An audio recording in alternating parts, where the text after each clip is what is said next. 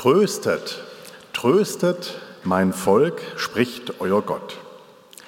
Auf dieses Bibelwort hören wir heute am ersten Advent. Für unser kirchliches Leben beginnt mit dem heutigen Sonntag ja ein neues Kirchenjahr. Für mich gehen gleich zehn Jahre Gottesdienst bei euch im EAG zu Ende, ein Umbruch. Wer vor einem Umbruch steht, blickt nicht nur nach vorne, sondern auch nach hinten. Wer auf einen Wechsel zugeht, zieht immer auch ein wenig Bilanz und hört in sich hinein. Was bleibt? Was macht mich aus? Konnte ich Erwartungen, die andere an mich hatten, erfüllen? Auf die Frage, was einen ausmacht, gibt es natürlich ganz verschiedene Antworten. Und wahrscheinlich gibt jeder der einen kennt, eine andere. Und wer sich selbst so fragt, kann sich fragen, stimmt das Bild, das meine Freunde von mir haben? Oder liegt die Wahrheit eher auf der Seite derer, die mich schon immer kritisch beäugt haben? Kennt mich meine Familie am besten oder die am allerwenigsten? Bin ich das, was ich tue und mache und wie ich im Beruf nach außen wirke? Oder kann gerade das unmöglich das sein, was mich wirklich ausmacht. Ein paar Erwartungen jedenfalls gab es, als ich vor zehn Jahren hier anfing. Erwartungslos wurde ich nicht begrüßt. Mitglieder des Kirchengemeinderats hatten sich Gedanken über einen neuen Pfarrer gemacht. Sie haben ihre Gedanken in Reimform niedergelegt. Mir wurden diese Erwartungen damals nach meinem ersten Gottesdienst zu meiner Einführung vorgetragen. Wie war das nochmal? Ja, ich glaube, ich erinnere mich. Ja, ich hab's. So hörte das sich an. Hilfe. Wir brauchen einen neuen Pfarrer. Das neue Jahr fing gerade erst an. Im Kopf war noch der Haushaltsplan. Da gab uns Uli Enderle bekannt, dass er bald andere Schäfchen hütet im Land. Kein Jammern hilft und auch kein Klagen. Nach vorne muss den Blick man wagen. Vieles gab es zu bedenken und keine Zeit zu verschenken. Gleich fingen die Überlegungen an, was brauchen wir für einen Mann? Wie wäre es mit einer Frau im Amt? Das haben wir ja auch schon gekannt. Doch darf dies nicht in die Ausschreibung rein. Neutral sollen unsere Überlegungen sein.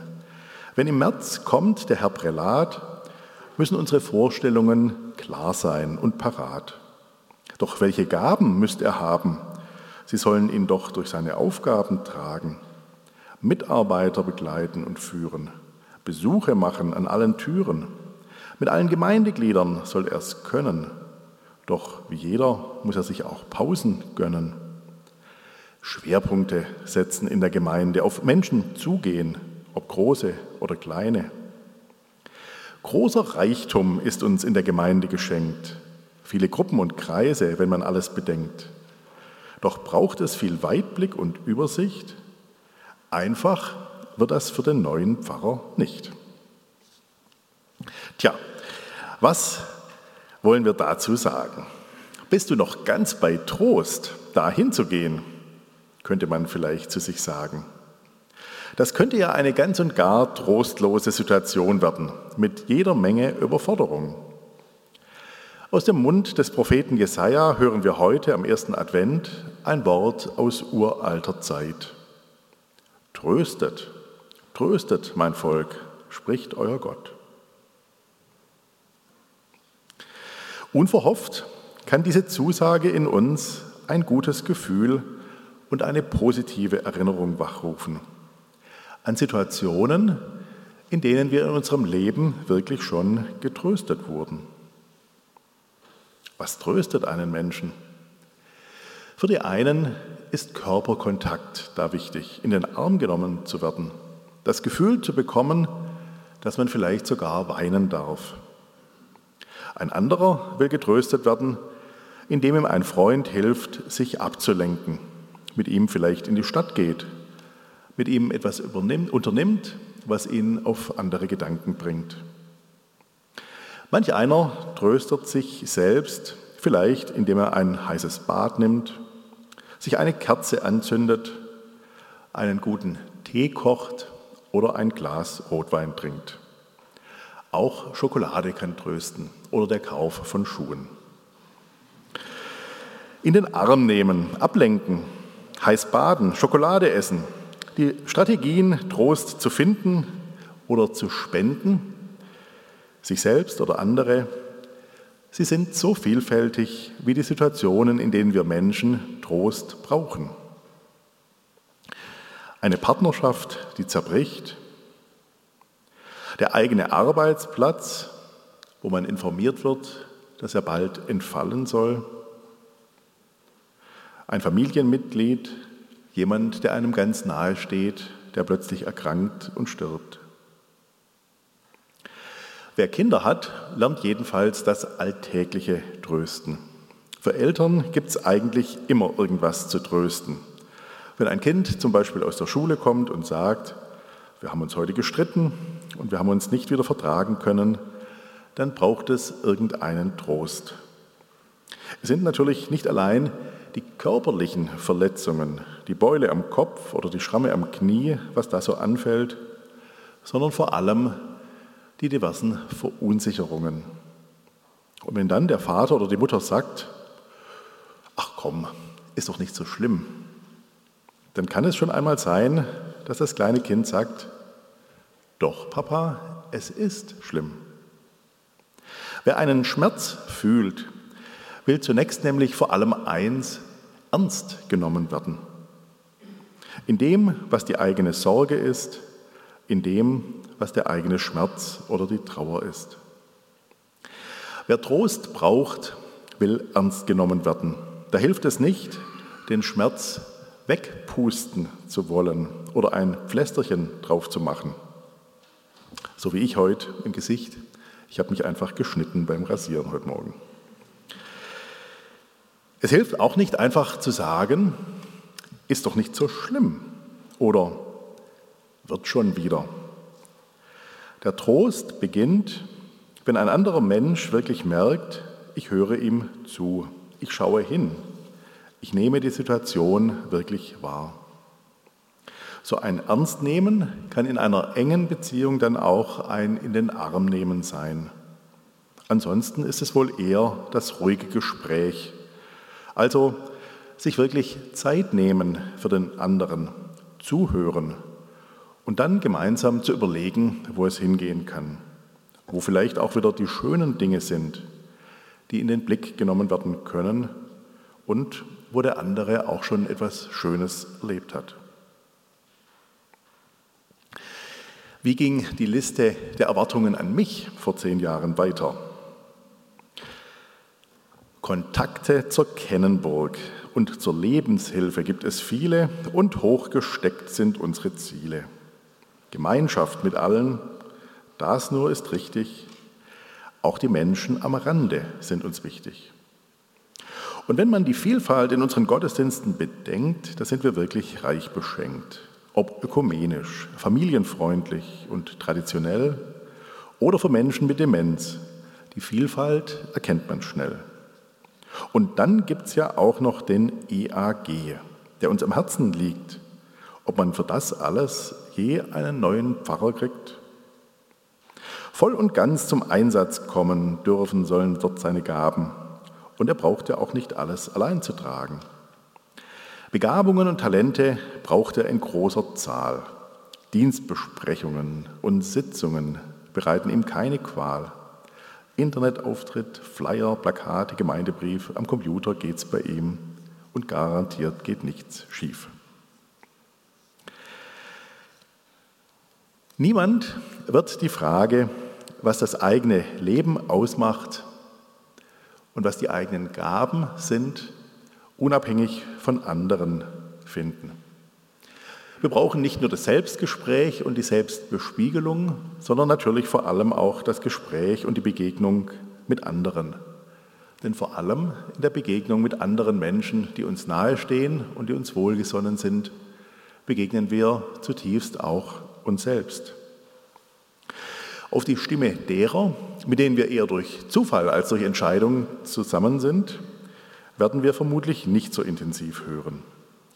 Die Stimme derer aber, die uns wirklich etwas bedeuten, deren Stimme sollte in unseren Ohren Gewicht haben. Und wer sein Leben aus dem Glauben heraus gestalten will und zu verstehen sucht, der fragt auch, was macht mein Leben, was macht mich in Gottes Augen aus? Wie tröstet uns Gott?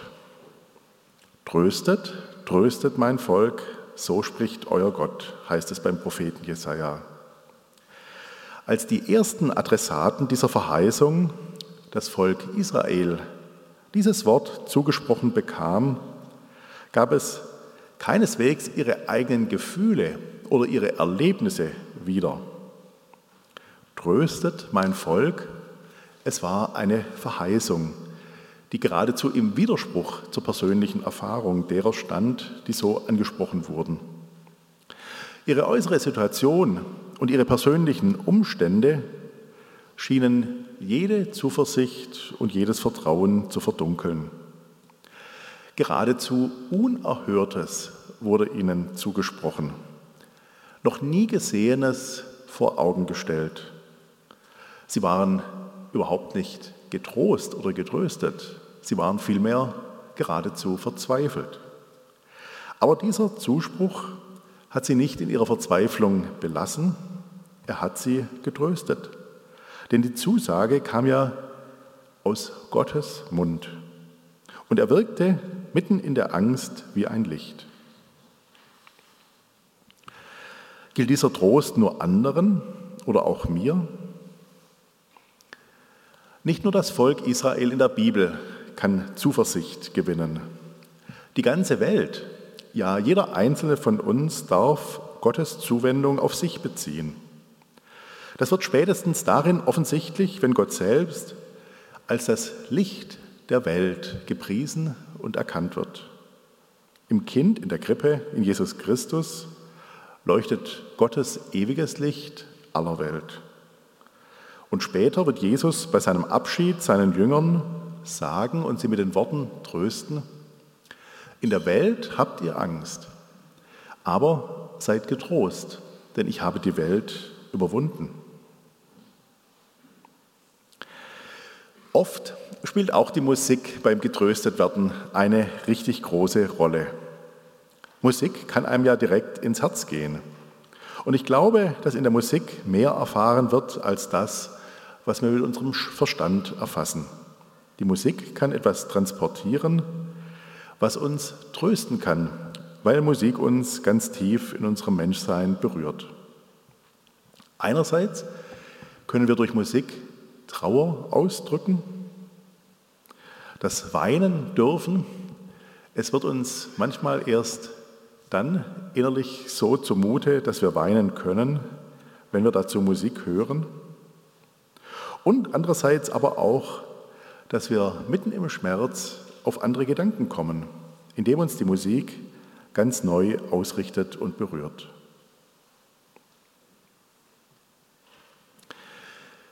Wenn du in Erfahrung bringen willst, wer Gott für dich ist, dann frage nach dem, was dich im Leben und im Sterben tröstet. Ein biblisches Bild von unserem Menschsein setzt voraus, dass wir Menschen getröstet werden wollen und dass wir, dass wir Trost brauchen. Und in unserer Trostbedürftigkeit sind wir auf Jesus Christus angewiesen. Jeder braucht diesen Trost. Das ist für die Bibel eine selbstverständliche Grundannahme. Denn jeder müsste in seinem Leben mit einer offenen Frage durchs Leben gehen, wenn er nicht irgendwo diesen Trost verspüren würde.